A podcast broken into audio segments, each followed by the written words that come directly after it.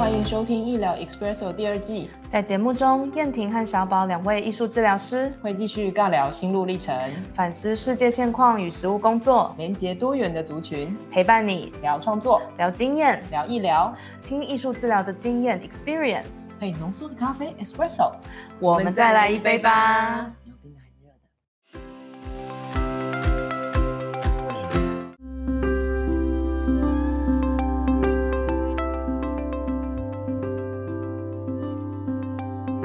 亲爱的大家，欢迎来到医疗 Expresso，我是小宝，我是燕婷，Hello，Hello，我是小奈，我又来了，哇，爱小奈，今天真的很开心，我们终于又可以和小奶重聚啦，没错，而且是真正的重聚，对，因为我们今天是在同一个现场，哈哈哈哈哈，对，我们是在跨洋，隔着一一片海洋，然后在那边录音，对，我们很喜欢直接见到小奶。非常阳光而且好聊，grounded，grounded，grounded 是我说的，就是你被禁足了。好的，对不起，是是一种让人觉得很扎根，然后很踏实的感觉。是的，是的。对，好的，那呃，今天呢，邀请到小奶奶来，我们变成 变成臭奶奶，小奶奶，怎么有点奇怪？也是可以啦，也是可以啊，也是一个小绰号，不错。天哪，他自己就认了。好，那不管怎么说呢，我们今天想要来继续和大家聊聊我们在于安置儿校的工作。那不管是用艺术治疗的方式，或者是在小奶在工作里面用一个很生活跟很全面的方式去陪伴着这些孩子们，我觉得都是可以在更丰富的了解这些工作内涵，还有当然就是我们自己的感受、观察或者是反思。嗯，所以很期待。可以分享，好的，所以呃，身为主持，我自己也很想知道，就是不同的位置，心理师、艺术治疗师如何跟安置机构的孩子相处。嗯那我想要先从小奶开始，是在呃心理师的工作里面，你会接触到孩子，所以我自己的想象会有一种很像生活智商的感觉，所以我也很想知道说你跟孩子是怎么保持关系，对，建立界限，然后在过程当中你。自己怎么看你跟孩子之间的工作？那也是工作的一环，还是说你怎么定义你们的关系？哦，我在想到到底要从哪边开始讲起，因为觉得都可以，因为觉得每一个好像每个阶就是进到这个工作之后，每个阶段的感觉会不太一样。然后譬如说像。譬如说像那个一刚开始，可能进去之后还在适应这个环境，那时候会觉得，哇，就是你三不五时就是跟所谓的个案或者跟孩子生活在一起，因为同。我们办公室就是孩子的生活空间之一，对。对，所以就不是那么容易清楚划分，说哦，就是这个时候不想碰到孩子就不能就啊对，就没办法碰到孩子等等的，就他们是可以来，对对对对对对对对，他认就是他想要来，或者他觉得哦，今天吃呃在上面吃的东西吃到一半，然后觉得哎想要来下来找老师，他就会直接下来了，没错，就是所以好像很容易界限之类会被打扰。对，然后所以一刚开始其实会觉得蛮耗能，嗯，哦，就是我每次回到家，可能躺在床上想说，哎，休息几休息一下之后，然后可能通常都会直接到凌晨，对，走，然后再醒过来，然后再自己有意识的，对，然后在凌晨的时候，然后再洗澡，然后洗完澡之后，然后再回去睡，然后隔天又迎接上班等等，就是那种很会觉得说，哇，天啊，怎么也太累了吧？就那个我自己觉得，可能一刚开始行政没有到很多，可是。跟孩子相处的那个，可以说耗能感嘛，就是心力的消耗会比较快，然后也比较多。因为机构里面那时候孩子就有二十几个，嗯，对，男生加女生加起来二十几个，然后他们就是在你生活之说生活周遭就是活动啊等等，对，所以一刚开始觉得很耗能，所以到后来就是开始在慢慢抓一些平衡。然后那个抓那个平衡是开始慢慢找到自己工作的步调之后，可能知道说啊，这个是譬如说可能白天的时候他们都去上课了，然后知道说白天这个时候就最好拿来处理行政各个就是很重要的一些，比如说计划等等的事情。那接下来晚上可能他们或是傍晚他们回来之后，就有比较多余裕可以陪伴他们。嗯嗯嗯，是对，所以确实就还蛮像你说的，就是在生活中做咨商。因为我们通常除嗯，我们通常在或者心理师通常在接的，也也不能说接个案，他其实就还蛮主动补位的一种感觉。就譬如说，呃，小佳老师，小佳老师就有点像是那个孩子的替代父母。我们机构那边大概一个小佳老师会带四到五个孩子，是对对对。然后，呃，当小佳老师没有办法，譬如说有个孩子有一个状况比较棘手，或者他突然之间可能比较情绪失控等等，这个时候可能就会有心理师或社工这边介入去处理，让小佳老师可以继续再 hold 住其他的孩子。对对，然后也因为一些安置机构编制的一些问题，所以。呃，有的时候，譬如说周末可能男生楼层或女生楼层只有一个老师，对，然后等于是一个老师要看，呃，可能十几个孩子的这种状况的时候，如果发生什么样的，比如说孩子跟孩子的冲突啊，或是等等那种，呃，冲冲最主要是冲突事件，然后或者是一些需求，然后没有办法被满足，然后开始有一些情绪的状态的时候，我们就会需要去接手这件事。嗯。嗯，所以听起来小奶就是在那个涵容，你是那个孩子们的涵容环境，感觉上就是 facilitating environment。对啊，对，它就是那个那个可以含纳含纳住他们的环境。对啊，所以我刚刚自己有一个想象，就是说如果孩子在治疗是最中心那一块，因为那就是一对一嘛。对，嗯，对，那的这个治疗工作，然后。外面那一圈就是小奶奶做的涵容环境，嗯，然后在外面一圈就是小佳老师，因为他雇的人数更多，是，然后感觉小奶会跟小佳老师直接要互相替手，嗯。嗯，然后要去补位，对对对，所以整个的涵容环境就有不同的那个圆圈的感觉，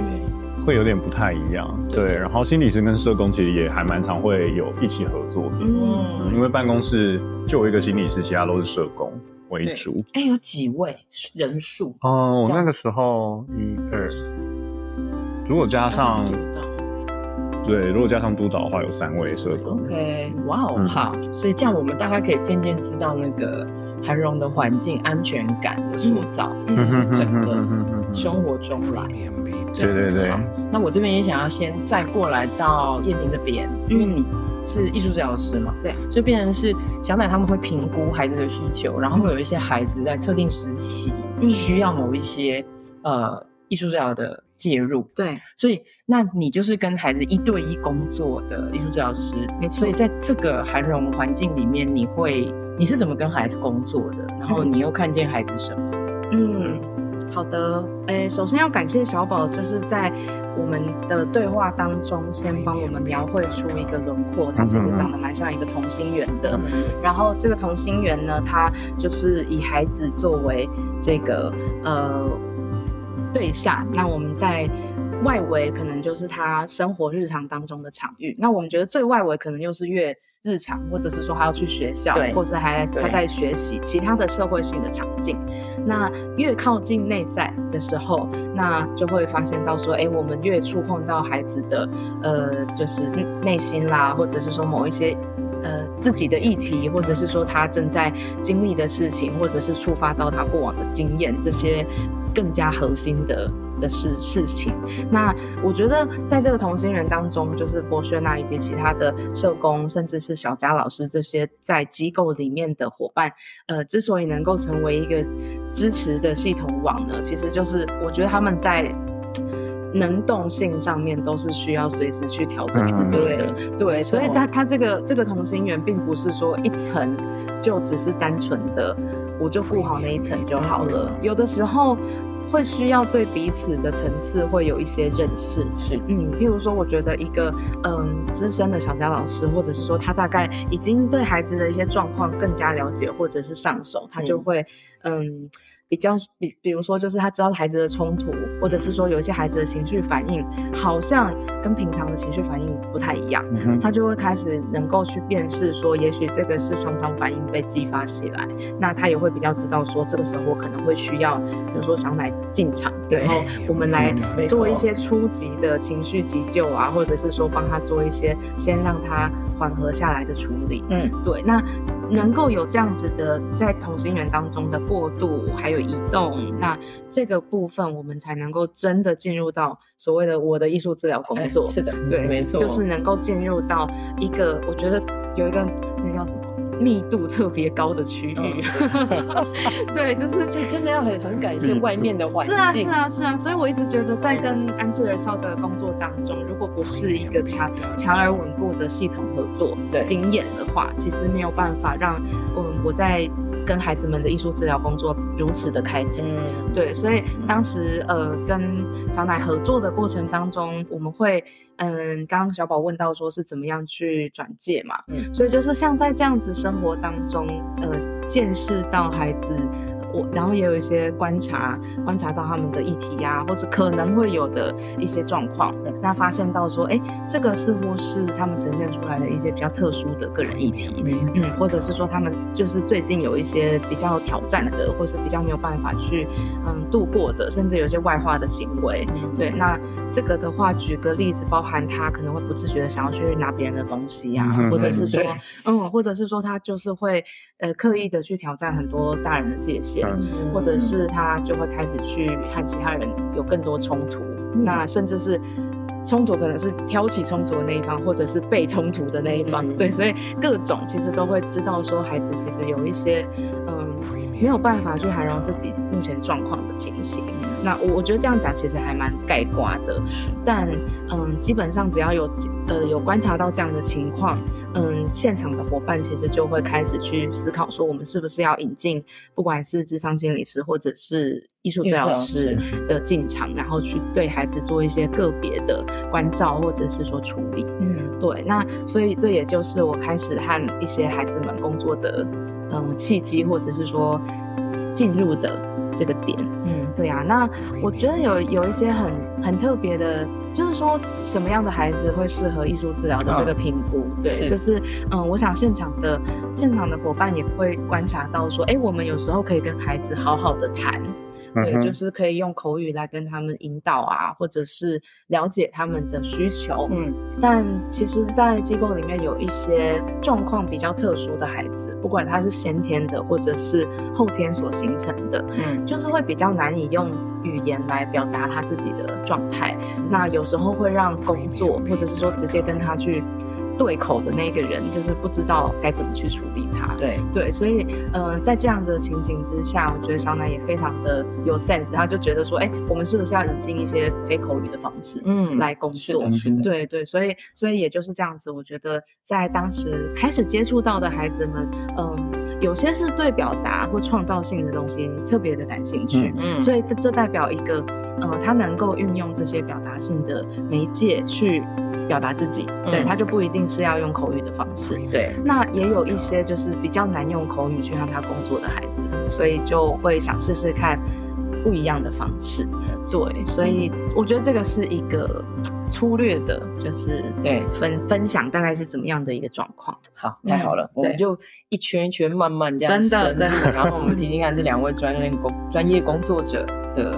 心路历程。嗯啊，所以接下来我也要再继续。请教小奶的是，因为你刚刚说分阶段，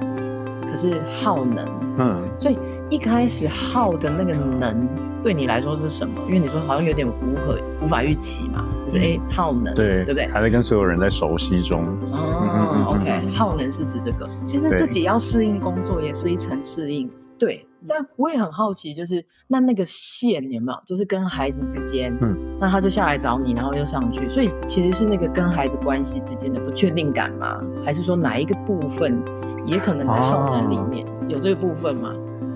哦，我觉得那时候一刚开始会觉得很耗能，也是因为刚好那个时候机构有一个比较特殊的个案，对，然后那特殊的个案会呃情绪比较容易暴走一点。所以可能有的时候会需要动，因为像办公室里面的社工，可能呃那个时候都是女生为主，嗯，对，然后只有我一位心理师是男生，所以像那时候当孩子情绪比较暴走，就是说到那个比较特殊那个个案的时候，就会比较需要男性社工，啊不是男性社工，男性心理师，对，就是出场，因为就是我们会学习要怎么。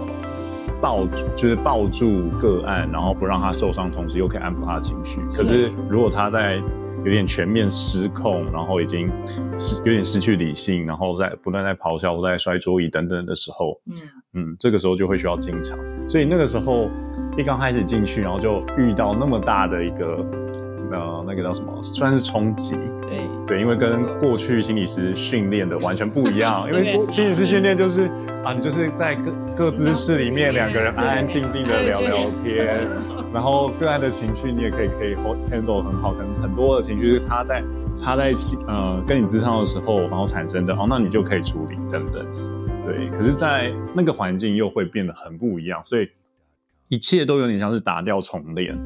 打掉重来。然后再加上那边，呃，工作人员其实很多，然后孩子也多，所以等于是你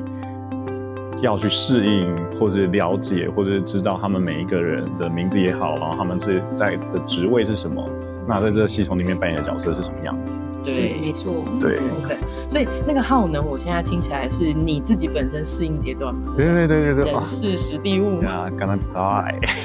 然后又加上一个孩子的事情。同时，他那个孩子的事情又需要一个性别角色。你刚刚说了嘛，男性，对对对对，可能是生理上比较能够抱住他。对，嗯，所以好，我我现在有感觉到那个性别上面有很微妙的作用，对不对？就是我是男性心理师，同时我我在生理上我要能 hold 住我的孩子，所以我要抱住他，让他可以呃比较 calm down 下来。对对对，同时我也可以让自己知道说，哦，好。对，这就是我需要做的事情，跟我本来在智商室里面，对，呃，温和，温和，然后谦和有礼，对，温暖、安静、平和是不一样的，对，完全不一样。进入丛林侦探的，对，然后因为你不知道什么时候会发生事情，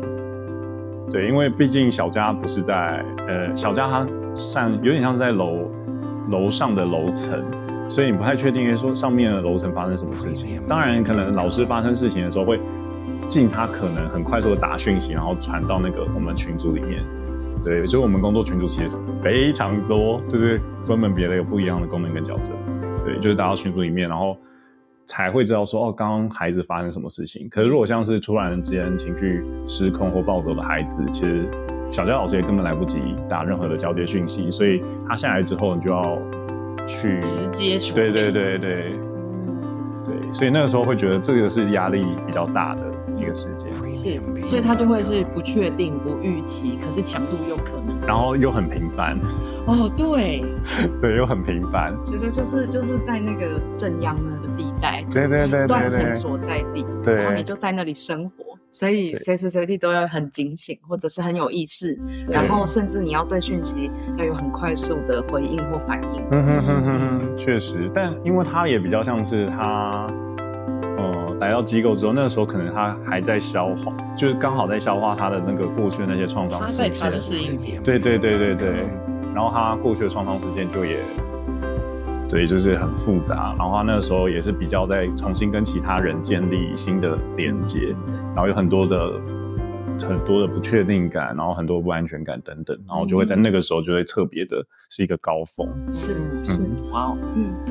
嗯。我想要补充一点，就是对于刚刚小奶说的这这一切啊，其实我也是在跟伙伴，就是比如说在交接的时候，或者是在呃开会、个案研讨的时候，就是比较能够有所了解。嗯，那我想补充一点，就是说在这些生活的嗯场域当中，就是等于是孩子们的生活环境，我觉得工作者们还是会有一个目标。比较趋往要让孩子可以适应生活以及好好过生活为主，对，这个是他们的目标。但是因为，嗯，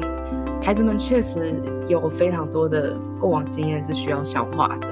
然后也有一些真的是很复杂，嗯对，很复杂之余，连我们大人听到都会觉得很惊吓，甚至是非常的心痛。所以，嗯，这些强烈的经验或事件，就是对于孩子来说。呃，所产生的冲击和后续的震荡波，真的会让他们很像，就是我本身就是一个容易地震的断层带，对，所以，所以这个这个要 hold 住这整个断层带，其实是我我真的觉得蛮挑战的。嗯，对。但是这也带回来说，为什么还还是会有一个孩子一对一的治疗师的存在的需要？对，那就是说呢，我们在日常生活当中，我们虽然还是有时候要拆这些炸弹，或者是处理这些地震。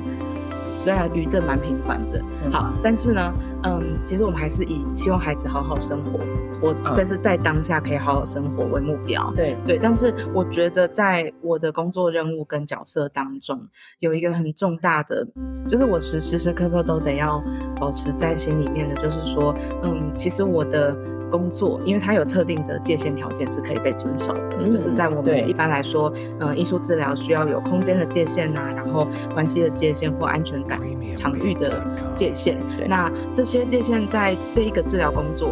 多亏伙伴，我们是可以 hold 住的。好，比如说我是不用时时刻刻待在机构里面，对我就是在孩子要见我的时间，我就是会出现在那个空间里，然后我我会陪着他一起去，呃，用各种方式 process，就是消化他自己的经验，所以他自然而然会形成一个很特殊的场域。嗯那有些孩子甚至在呃艺术治疗师呈现出来的样子跟。他在日常里面呈现出来的样子是完全不一样的，对，所以这个这个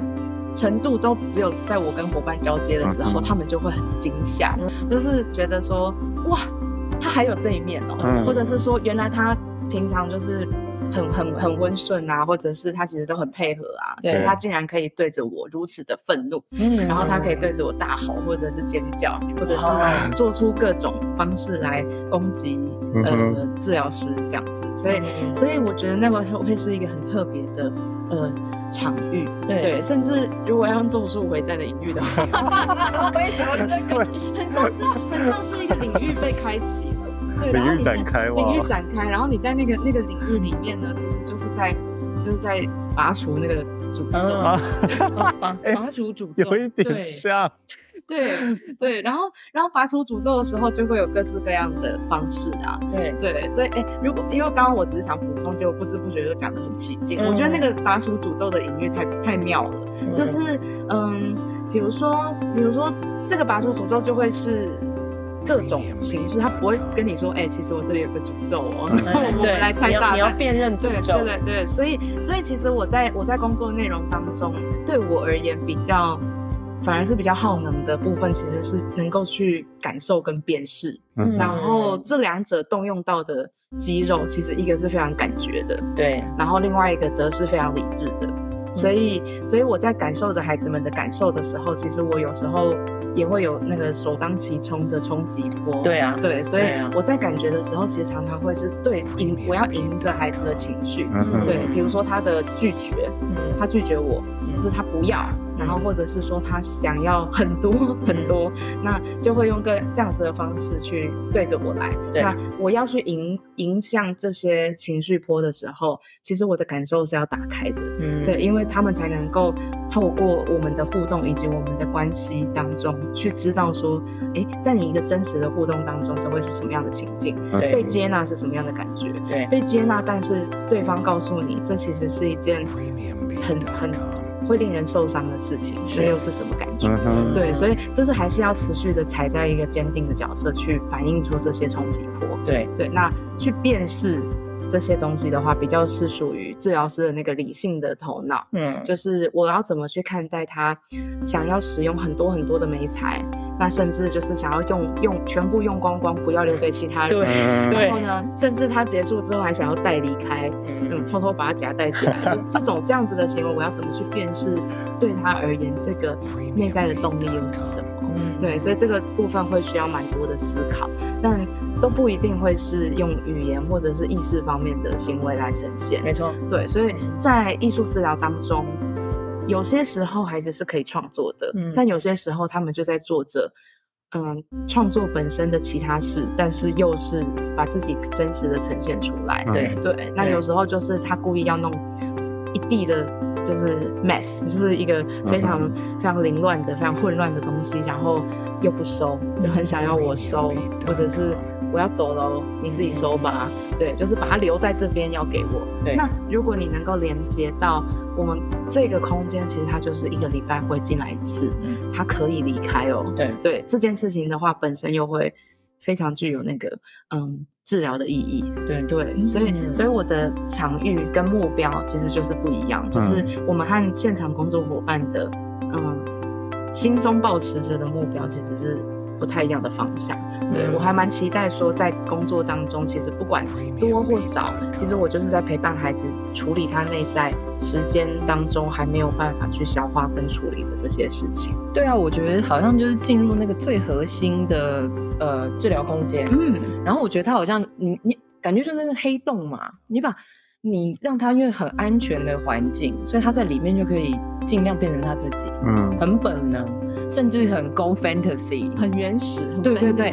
对，就是，哎，好像我已经安全了，我很确定我安全，所以我就对我眼前这个治疗是无限喷发，嗯哼，然后喷发的可以是我自己可能都无法理解的情绪，然后我过往觉得我受伤的经验，然后我在创作里发泄，嗯，然后在这个过程里，治疗师会接受到很多很多的刺激，嗯。嗯，好像就是一直这样进去，对，有我还记得有好几次，我真的也是很感谢。嗯，现场的伙伴包含就是小奶，然后也有现在的心理师伙伴。就是我，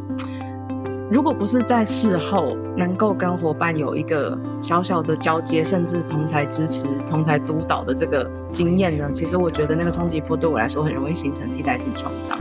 对，那我我觉得能够去谈或者是去梳理这个经验，对对，对于一个在。那个深处核心工作的治疗师来说，其实非常重要。对对，不然的话，其实我要花很多的时间去消化这些情绪。嗯，所以你看，那个系统工作，我们的对象是孩子，孩子需要系统工作。可是我们的助人工作者也是啊。嗯，我们之间的互通也很重要。我们直接面对孩子。嗯，同时我们之间的互通的那个能量的流动，对啊，啊，我在想说，刚刚小奶说他有时候需要用身体去接触，然让他的那个创伤反应可以缓和下来。嗯，对我觉得，我觉得我也在用情绪回应孩子的创伤反应，然后让他们可以缓和下来。对，所以，诶，我不知道小奶，但是我其实有好几次就是结束，或者是说在那个艺术治疗的当下，我人都在发抖。对，然后我。我甚至有一次就是被个案骂到哭，对我就是真的很真实的眼泪流下来，因为我心中真的觉得很害怕。对。我觉得被这样子对待，其实我是非常难受。是是，对，所以我真的我真的在在在当下是承受那个冲击的，对，所以感觉得到很强烈，非常直接啊，很直接。因为你想，你跟他在同一个空间，然后声音创作，甚至。没才接触，嗯，我觉得你都是最直接去接这些刺激的人嘛，嗯，好，那所以在燕婷的工作就会是最直接的，我我觉得就是肉搏战嘛，蛮像那种感觉。好，那再来，我还是想跳回小奶，也要问一下，是因为我的理解就会是，当孩子们进入治疗，他会去把自己的某一些东西放给治疗师在燕婷这边，嗯，可是孩子自己是知道的，就是也许孩子就是见证着自己说，哇。也许他的内在，我 O S 就是哦，天哪，我竟然这么失控，哇，我竟然对这个人大怒，天哪，我怎么回事，对不对？然后他还是要回到我们刚刚说的那个韩荣圈，对，就是回到你身边，或是回到小佳老师身边的时候，我自己的解读就是，哦，我回到一个我需要有一些社会化的空间，嗯哼。可是我对比如说小奶或者是其他社工师，我还是会有一种，我知道你是懂我的。我还是会有那个很原始的东西要放给你，可是因为我已经我知道我已经不在这个治疗里面，对，所以我还是要有一些社会化的部分，不管我做的多好或多烂，嗯哼哼。所以你怎么去踩？因为我觉得你们俩，你跟燕婷有很像的地方，对，就是要去接孩子很原始的部分，可是你这边好像要接的是，你要怎么去辨认他很原始，跟他正在社会化又不一定很社会化中间的那个东西，你怎么去辨别这个东西？然后你如何让？我我不确定有没有那个冲击，因为我知道燕婷在治疗里面冲击很强。对，可是我觉得你在跟他们练习的时候，冲击也不会小。对啊，对不对？所以你要怎么去辨认说，对我是在跟你做一个好的品质的沟通，嗯，或是练习。可是我同时也知道你也在社会化，嗯，所以你怎么才那个既有冲击，可是你也在看着他在适应的那个历程。我很好奇你怎么观察他们这个部分。我觉得这也是何以在我们机构一直很强调赋能观点的原因。嗯，对，因为就是如果你真就是当工作者没有办法看到用赋能的眼光去看同事或者去看孩子的话，其实很容易在现场工作里面就会 burn out。嗯，对，就是各种替代性创伤也好，或者是强烈的情绪，然后譬如说，呃。机构其实又会承担来自于学校的一些压力，因为学校可能会认为说，哎，你就是一个专业的机构，所以他们可能，譬如说发孩子发生什么事情，就会要求社工要过去。通常会去处理的是社工啊，除非是可能跟比较内在需要陪伴的心理师会过去。对，对，社工会过去。然后，但一般一般时候，如果是一般家庭的话。其实学校其实不太会打给家长，而是由辅导师去处理。是，可是很不一样的地方就会是安置机构的工作人员，好像就变成是学校那边期待你应该是一个什么样的专业人员，所以当学呃学校孩子出了状况，就会立马扣你去。嗯，对。然后，哎，为什么会讲到这个？最主要是想要讲的是，工作人员其实在过程里面承受了很多，呃，外在的期待。对。然后那个期待其实也都会影响着你怎么看待孩子，跟你怎么去跟孩子互动。所以，对，所以我觉得他对我来说，他其实，在安置机构工作，它其实一直很像是两个价值观的一个拉扯。嗯嗯。对，那两个价值观拉扯是，呃，我们究竟是要，呃，以孩，呃。以孩子为中心，嗯，以孩子为中心提供服务。可是同时，我们外呃，另外一端又会是我们需好像需要要求呃，被外面的学校也好，或是可能其他的家长认为孩子怎样怎样也好的要求给绑架。对，以社会为中心。对对对，以社会为中心跟以孩子为中心，所以。但其实机构是期待以孩子为中心的，所以很多时候我们都会需要透过督导或是各种的个案研讨会等等来提醒我们自己，对，就是这些声音我们可以教到孩子，或是我们自己可以怎么去抵御，对对对，沟通抵御，而不是让他一直影响我们可能原本看待孩子的那个态度跟角度。是是，对，所以可以感觉到，就是你身为在呃。安置机构的心理师，对，还是不断要去看各种系统，对你跟小佳老师，你跟社工，你跟其他，甚至学校，然后就像你说，如果我们在孩子在学校遇到，比如说规训、社会规范，然后我们更希望，如果他们之前在那边是失败的，或者是在那边很难建立信任关系的时候，回到小家，其实。以孩子为中心就是我们的目标，就是是可以撑住孩子的。可是有的时候，譬如说哦，学校作业，当小张老师可能看到哇，联络簿上面全部都是红的，老师写了很多沟通东西，其实有的时候真的会那个心情会压起来，会就变成是管教的方式在跟孩子做沟通。对，所以就很很多时候，所以就会有很多会议或者什么的去。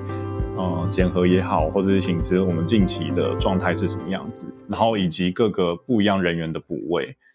对，因为我觉得安置机构其实也蛮强调的是你对你自己的觉察，对，就是你会需要知道自己现在这个能呃，譬如说现在可能发生一个比较情绪事件好了，你现在的量能你有没有办法处理这个？然后你会不会需要找伙伴一起进来？对。对，我觉得这很重要。然后我自己一直很喜欢的是，在跟呃我们办公室的社工也好，或者其他行政组的人员等等也好，就是可能一起，当孩子有情绪状况的时候，我们共同一起来减缓孩子的可能自我伤害的程度也好，或者是他当下的情绪状态。对，但确实就也会像燕婷说的，呃，其实那个冲击性，或是那个。那个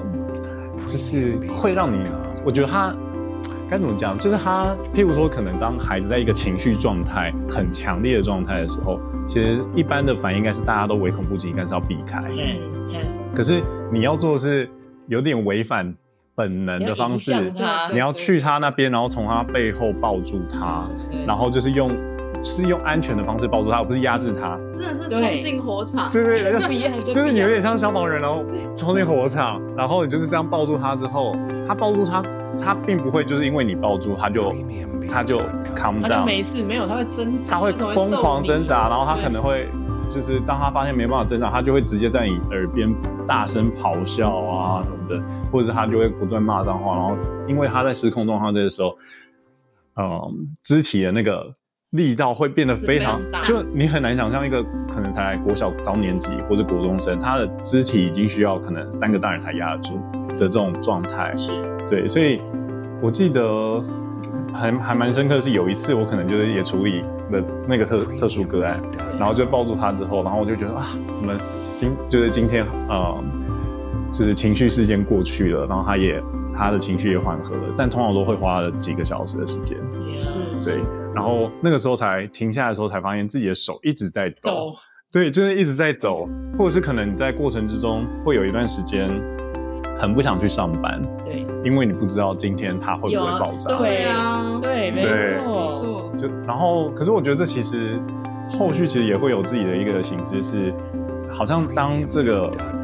特殊个案爆炸的时候，好像所有的人都去支援这个个案的时候，其他孩子反而也会是被忽略的那些。对呀，对呀。对，所以我就觉得这也是在安置机构，我觉得